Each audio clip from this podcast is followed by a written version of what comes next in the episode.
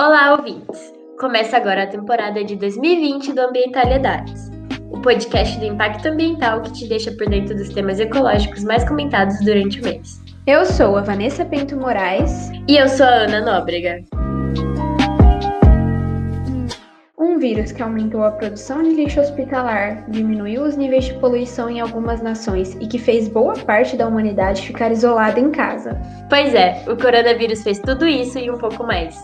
Dessa vez, o Ambientalidades traz um tema um pouco diferente do que o costume, já que estamos vivendo um período incomum na história. E, como todo o planeta, nos adaptamos para lidar com esse momento e transmitir informação. Então, conversamos com pessoas que estão ativas no combate ao vírus.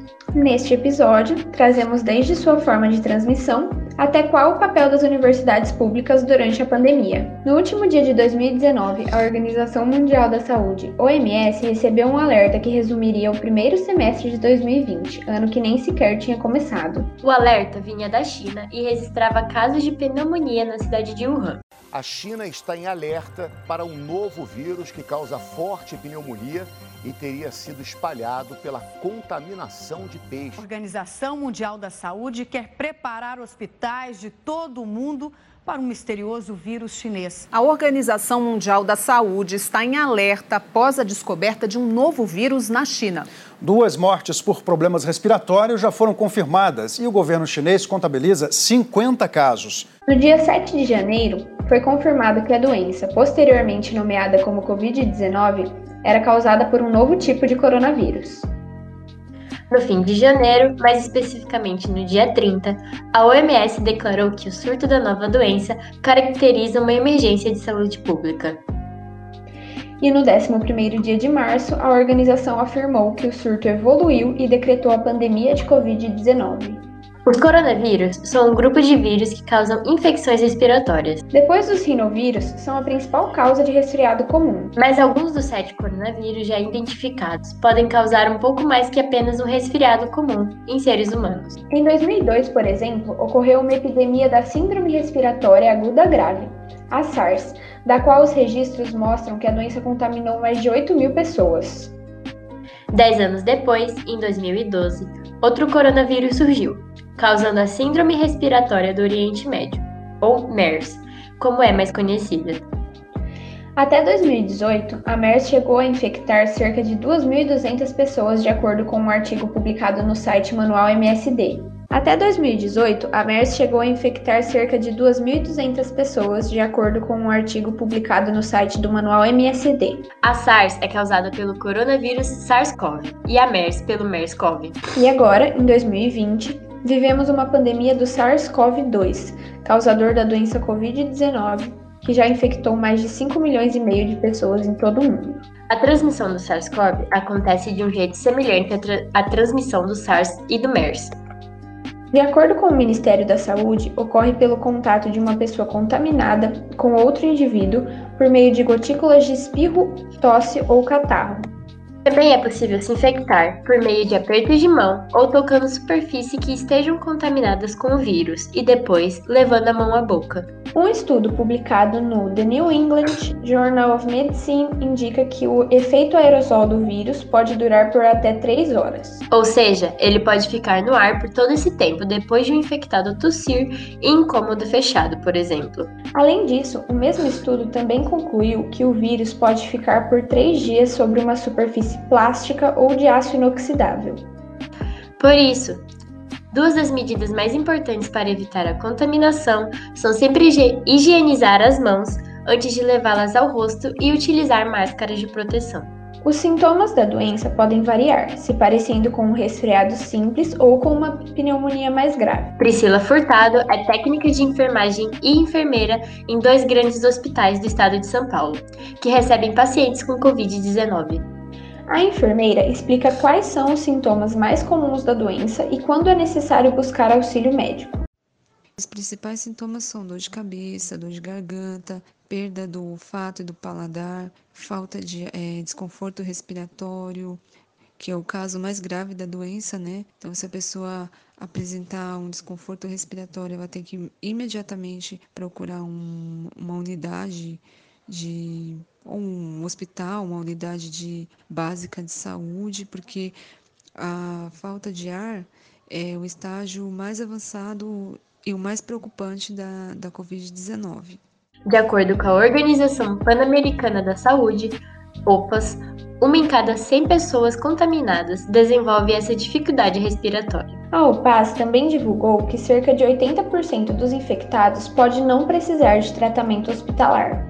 Os sintomas ele varia de pessoa para pessoa, de organismo para organismo. Às vezes a pessoa pode não apresentar nenhum sintomas, porém ela pode estar transmitindo a doença. Esses infectados assintomáticos podem acabar transmitindo o vírus sem querer, por não saberem que estão contaminados. Por isso, uma das principais recomendações de organizações como a OMS e a OPAS é que seja feito o isolamento social. Para evitar que tanto os infectados que estão cientes da doença, quanto os assintomáticos ou com sintomas mais leves possam transmitir o vírus. E para que os não infectados não acabem se expondo à contaminação. O diagnóstico da Covid-19 é feito primeiramente pelos sintomas clínicos e depois por meio de testes. Atualmente, existem dezenas de exames laboratoriais que podem ser feitos para identificar se a pessoa teve ou não contato com o vírus no Brasil. A quantidade de testes é alta, pois qualquer laboratório de análise pode desenvolver seu próprio modelo de teste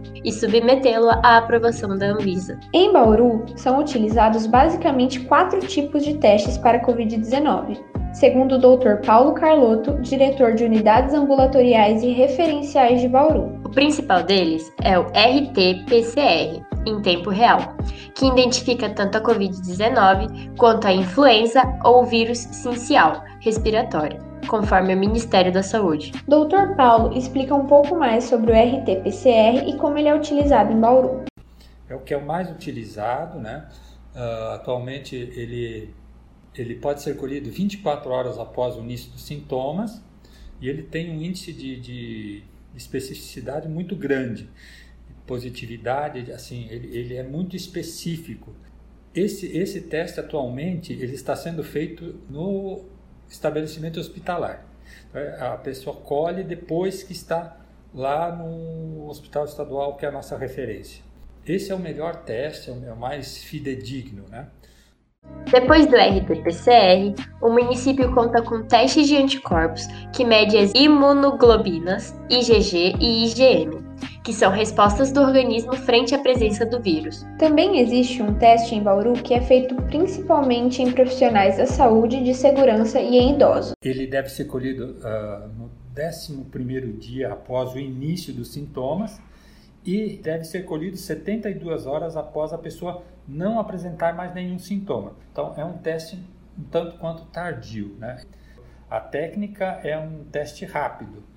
É picado a ponta do dedo, aquele mínimo sangue que sai, ele é coletado, colocado num dispositivo que em aproximadamente 15 a 20 minutos ele dá o resultado. Além desses, os testes de antígenos também são realizados na cidade ele pode ser colhido a partir do terceiro ao sétimo dia do início dos sintomas.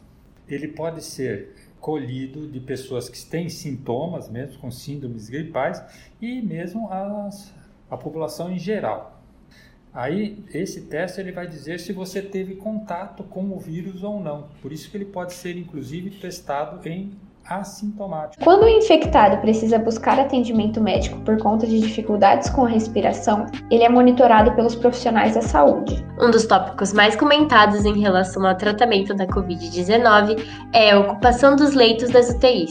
Mas quando um paciente é direcionado para a UTI e por que, afinal? Bom, a Priscila Furtado tentou nos dar uma ajudinha explicando um pouco mais sobre isso.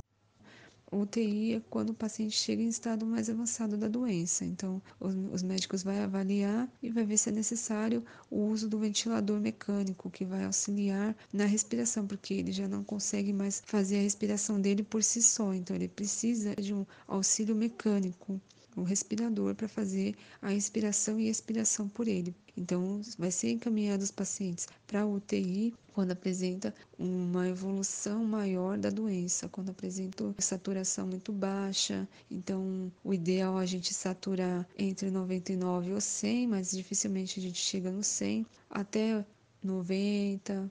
Abaixo de 90 já é preocupante. 80, 88, 85, ele provavelmente será entubado e será acompanhado na UTI, totalmente monitorizado, monitorando pressão. Priscila acrescenta que, além do respirador e do monitoramento da pressão do paciente, os rins também são monitorados, pois é comum que pacientes com Covid-19 precisem de hemodiálise. Então, se esse coronavírus é tão perigoso assim, o melhor a se fazer é se prevenir. E para isso, uma das principais medidas tomadas em território nacional para prevenção e diminuição da contaminação foi a adesão do isolamento social. O Dr. Paulo Carlotto mostra algumas diferenças entre os tipos de isolamento. Existem dois tipos de isolamento: o isolamento vertical, que é exatamente isolar as pessoas uh, de risco, que têm risco. Então, por exemplo, idosos, portadores de doenças crônicas, uh, diabéticos, pessoas que são imunodeprimidas. O isolamento horizontal já é um isolamento social, é, é para todas as pessoas. Carlotto explica que esse isolamento é importante pois evita o deslocamento das pessoas e, assim, impedindo que fiquem próximas umas das outras. Mas além do isolamento, Paulo comenta algumas das outras estratégias de contenção. O que é distanciamento social? Distanciamento social é distanciamento mesmo, é uma, uma, um afastamento físico das outras pessoas para que justamente não se não tenha que a pessoa fica distante de um raio que o, não permita uh, ser atingida eventualmente por gotículas vindas de outra pessoa. Então esse isola, esse distanciamento é de mais ou menos um metro e meio a dois metros. Uh, quarentena, por exemplo, já se refere a um tipo de isolamento que destinado a pessoas que provêm de áreas de risco. E outra medida que também está sendo tomada em determinados lugares é o lockdown, que proíbe a circulação de pessoas a não ser para tarefas essenciais como ir ao mercado. De acordo com Paulo, por se tratar de um confinamento, o lockdown deve ser uma medida judicial tomada pelo governo. Mas, mesmo com todos esses meios de evitar a contaminação, ainda existem ações que o próprio cidadão pode tomar. Para isso, Priscila dá algumas dicas do que se fazer para evitar a sua contaminação ou a transmissão para o próximo.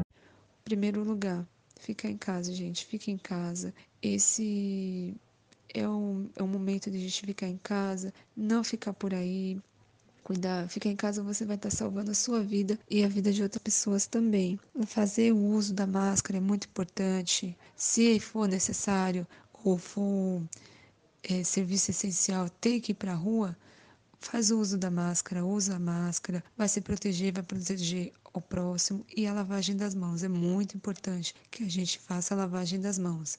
Saiu, voltou, ao entrar em casa, primeira coisa que faz, lave as suas mãos, lave bem a sua máscara, não compartilhe sua máscara, a máscara é de uso individual. Lembrando que, se não for possível lavar as mãos sempre, o álcool em gel é o melhor aliado.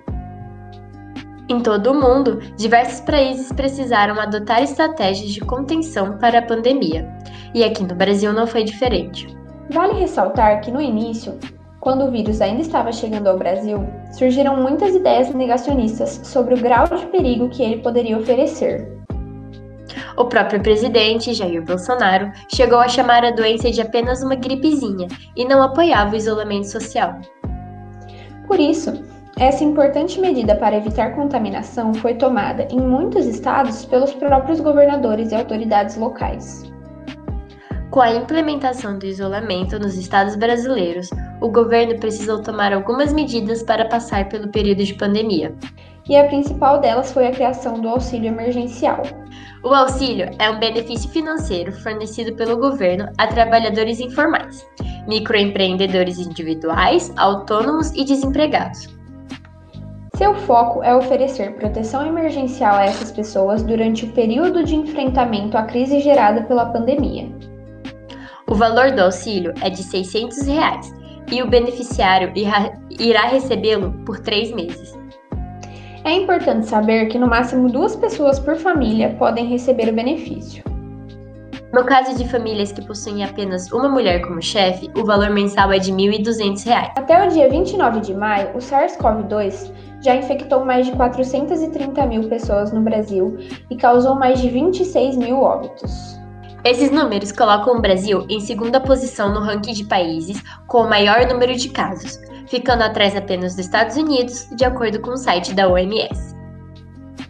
Até o fim de maio de 2020, foram confirmados mais de 5 milhões e 700 casos de Covid-19 e cerca de 350 mil mortes em todo o mundo. Durante o período de pandemia, é muito importante falar sobre ciência e pesquisa. Pesquisadores são responsáveis pelos estudos feitos sobre a doença que podem ditar o caminho que o mundo vai seguir daqui para frente. E é aí que entra o papel da universidade pública: fazer ciência para entender o vírus e ajudar a população. A Unesp tem tomado posição diante do atual cenário, desenvolvendo estudos e iniciativas que beneficiam a sociedade como um todo. Por enquanto, até o fechamento desta edição, cerca de 80 trabalhos científicos relacionados à doença. A reitoria da Unesp também criou uma plataforma com diversas áreas e seus estudos listados. A iniciativa veio como uma maneira de dar visibilidade a esses projetos e publicações e de ter um testemunho na pós-pandemia. O espaço virtual para esses estudos se chama Portal Pesquisa Covid-19 e contém categorias de diferentes áreas, algumas delas sendo desenvolvimento de novas tecnologias, educação em saúde, psicologia e estudos epidemiológicos. Um exemplo disso é a pesquisa feita pelos campos da Unesp Botucatu e Presidente Prudente. O estudo indica o mapeamento da rota de dispersão do novo coronavírus nas cidades do estado de São Paulo. A análise mostra as cidades polo que têm maior probabilidade de propagar o risco, como Araçatuba, Araraquara, Bauru, Campinas, Marília, Piracicaba, Santos e Ribeirão Preto. A ideia é que essas cidades com a porcentagem maior de espalhar o vírus tenham medidas de isolamento mais rígidas para evitar atingir cidades ao seu redor. Outro projeto dentro da Unesp é o que fabrica álcool antisséptico para doar a hospitais e áreas de saúde. Ele é de responsabilidade de professores e técnicos do Departamento de Química da Faculdade de Ciências da Unesp Bauru. O assistente de suporte acadêmico e responsável técnico pela Faculdade de Ciências, Antônio Carlos Feitosa, de 49 anos, explicou um pouco sobre o projeto. A iniciativa do nosso projeto nasceu da ideia de podermos fazer e usar os nossos conhecimentos de química e a infraestrutura da universidade para ajudar a população de um modo geral que é o papel da universidade pública. Com a falta do álcool em gel no mercado e como consequência o alto custo devido à grande procura, nossa primeira iniciativa era produzir o álcool em gel. Mas quando saímos à procura dos insumos, não encontramos, é, como no caso o carbopol ou o carbômero, que é um dos componentes principais da fórmula para a produção do álcool em gel.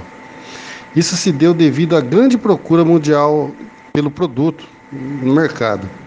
Fomos procurar outras alternativas e resolvemos fazer a fórmula proposta pela OMS, Organização Mundial da Saúde, para a produção do álcool 80 glicerinado.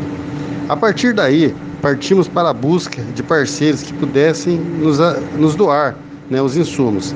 Acertamos as partes burocráticas e as autorizações dos órgãos competentes, como Anvisa, Vigilância Sanitária, Conselho Regional de Química, CRQ, e depois demos início à produção. Quero ressaltar que a grande parte da matéria-prima é, vieram de doações de empresas de Bauru e região.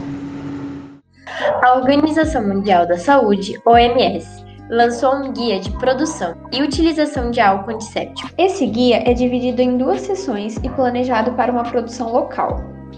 A parte A fala sobre o uso da bancada durante o preparo das formulações. Já a parte B tem informações técnicas da OMS e sobre segurança e custo de material para dispersão. Essa fórmula foi usada pelo projeto em uma maneira de ajudar lugares que estavam em falta. O processo para produzir o gel é simples de uma visão química.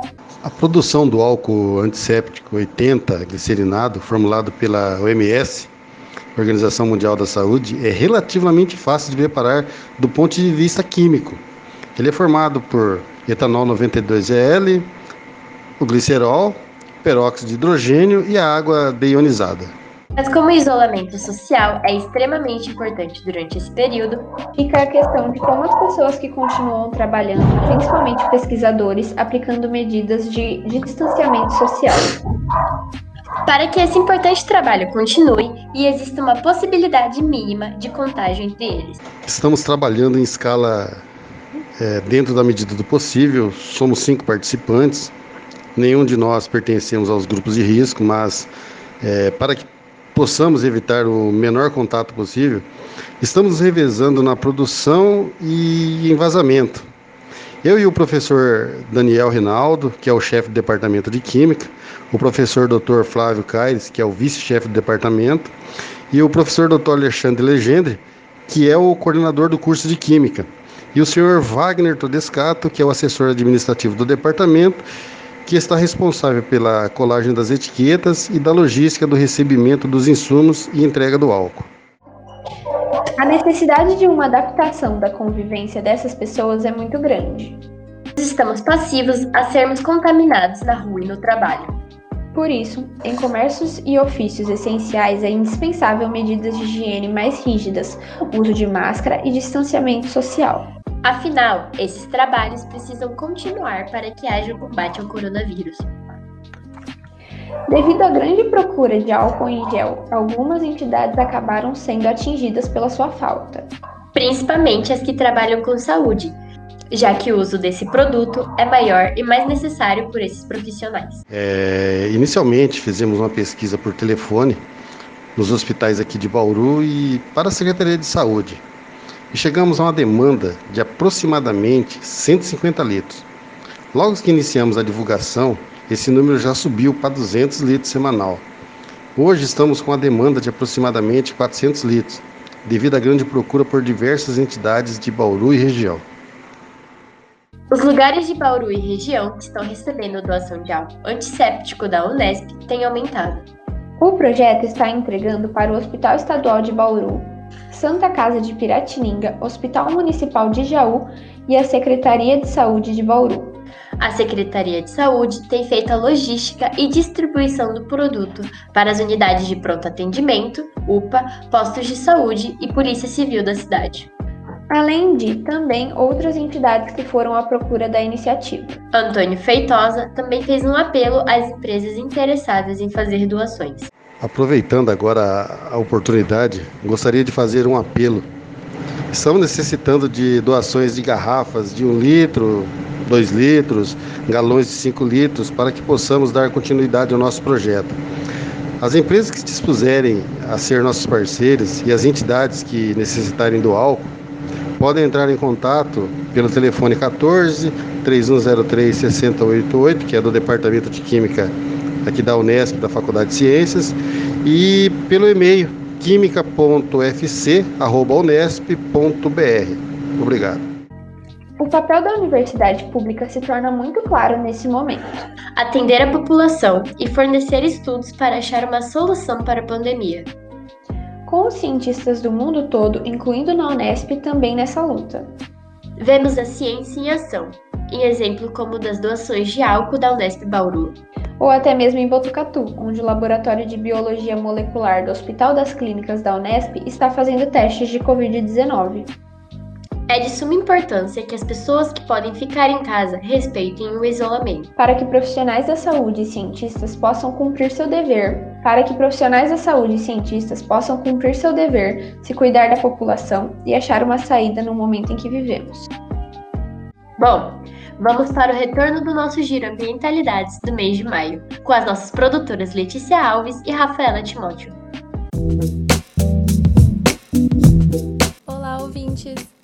Hoje, o nosso Giro Ambientalidades começa com uma declaração do ministro do Meio Ambiente, Ricardo Salles, que gerou polêmica nos últimos dias. O ministro, durante o vídeo divulgado da reunião ministerial do dia 22 de abril, declarou que o momento era de tranquilidade em relação à imprensa, que está voltada para a cobertura do Covid-19. Das questões transversais, está o meio ambiente, mas eu acho que o que eu vou dizer aqui sobre o meio ambiente se aplica a diversas outras matérias. Nós temos a possibilidade, nesse momento que a atenção da imprensa está voltada exclusiva, quase que exclusivamente para o Covid e daqui a pouco para a Amazônia, o general Mourão tem feito aí os trabalhos preparatórios para que a gente possa entrar nesse assunto da Amazônia um pouco mais calçado, mas não é isso que eu quero falar. A oportunidade que nós temos, que a imprensa não está tá nos dando um pouco de alívio nos outros temas, é passar as reformas infralegais de desregulamentação, simplificação, todas as reformas que o mundo inteiro, nessas viagens que se referiu o Onix, certamente cobrou dele, cobrou do Paulo, cobrou da Tereza, cobrou do Tarcísio, cobrou de todo mundo. O Greenpeace e o WWF afirmaram que, para um ministro, mais de 20 mil mortos eram uma oportunidade, enquanto entidades do setor agropecuário declararam apoio, afirmando que há uma grande burocracia no setor em relação ao meio ambiente.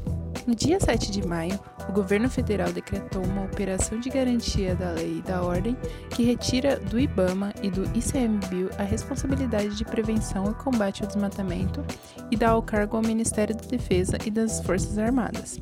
Naquela mesma semana, dois coordenadores do IBAMA já haviam sido exonerados após uma reportagem que evidenciava destruição de bens no Pará. O período de vigência vai de 10 de maio a 11 de junho de 2020 e abre uma margem para que o IBAMA e o ICMBio percam sua autonomia em ações de combate aos crimes ambientais, uma vez que estarão subordinados ao Ministério da Defesa. Na terça-feira, dia 26, o corpo de Gumercindo Caritiana, primeiro indígena que morreu de coronavírus em Rondônia, foi enterrado na aldeia onde vivia, em Caritiana Central. Gumercindo tinha 66 anos. O Ministério Público Federal recomendou que a despedida fosse na aldeia em respeito às tradições dos povos indígenas. O MPF também recomendou que seguissem as regras de segurança contra o Covid-19, como o uso de máscara, álcool em gel, que a urna permanecesse fechada e a ausência de pessoas do grupo de risco. Segundo a ONG Human Rights Watch, as multas por desmatamento ilegal na Amazônia foram praticamente suspensas desde outubro de 2019, devido a um decreto do governo Bolsonaro. A ONG relata que agentes do IBAMA aplicaram, desde outubro, milhares de multas por desmatamento ilegal e outras infrações ambientais na Amazônia e em outras regiões do Brasil. No entanto, a obrigação de pagar a multa foi imposta em apenas cinco casos. Segundo a ONG, a suspensão das multas é uma das várias medidas que o governo Bolsonaro adotou para enfraquecer a aplicação das leis ambientais e proteção do meio ambiente. O governo também exonerou funcionários do IBAMA, como o diretor de proteção ambiental, Olivaldi Alves Borges de Azevedo, e em aparentemente retaliação a uma operação bem-sucedida contra mineração e desmatamento ilegal na Amazônia. O relatório divulgado nesta quarta-feira, dia 27, pela Fundação SOS Mata Atlântica e o Instituto Nacional de Pesquisas Espaciais, INPE, mostra que o desmatamento das áreas de Mata Atlântica no Brasil cresceu 27% entre 2018 e 2019. O bioma é o mais devastado no país, e segundo a SOS Mata Atlântica, apenas 12,4% da área de floresta original ainda sobrevive. A maior área desmatada foi em Minas Gerais, com 4.972 hectares destruídos, seguido de Bahia, depois o Paraná e o Piauí. Segundo Mário Mantovani, diretor de políticas públicas da Fundação, o discurso do governo Bolsonaro pode estar vinculado ao crescimento do desmatamento. Desde a campanha presidencial, Bolsonaro critica a fiscalização ambiental e fala sobre uma suposta indústria da multa ambiental no Brasil. O presidente, quando ainda era deputado federal, foi multado pelo IBAMA por pesca irregular em área de preservação ambiental em Angra dos Reis, mas ele não pagou. A sua infração prescreveu, como ocorre com a maior parte das multas ambientais no país. O Giro Ambientalidades fica por aqui. Eu sou Rafaela Timóteo. E eu sou Letícia Alves. Obrigada, ouvintes, por acompanharem mais uma edição. Obrigada, Letícia e Rafaela. Para conhecer mais sobre nossas produções, basta entrar no site www.impactunesp.com.br. Agradecemos a participação de Antônio Carlos Feitosa, do Dr. Paulo Carlotto e de Priscila Furtado. Esse programa teve áudios de BBC News Brasil, edição de som de Letícia Alves, roteiro Ana Nóbrega e Vanessa Pinto Moraes, Produção: Rafaela Timóteo e Letícia Alves. Eu sou Ana Nóbrega. E eu sou Vanessa Pinto Moraes. Fiquem, Fiquem em casa. Em casa.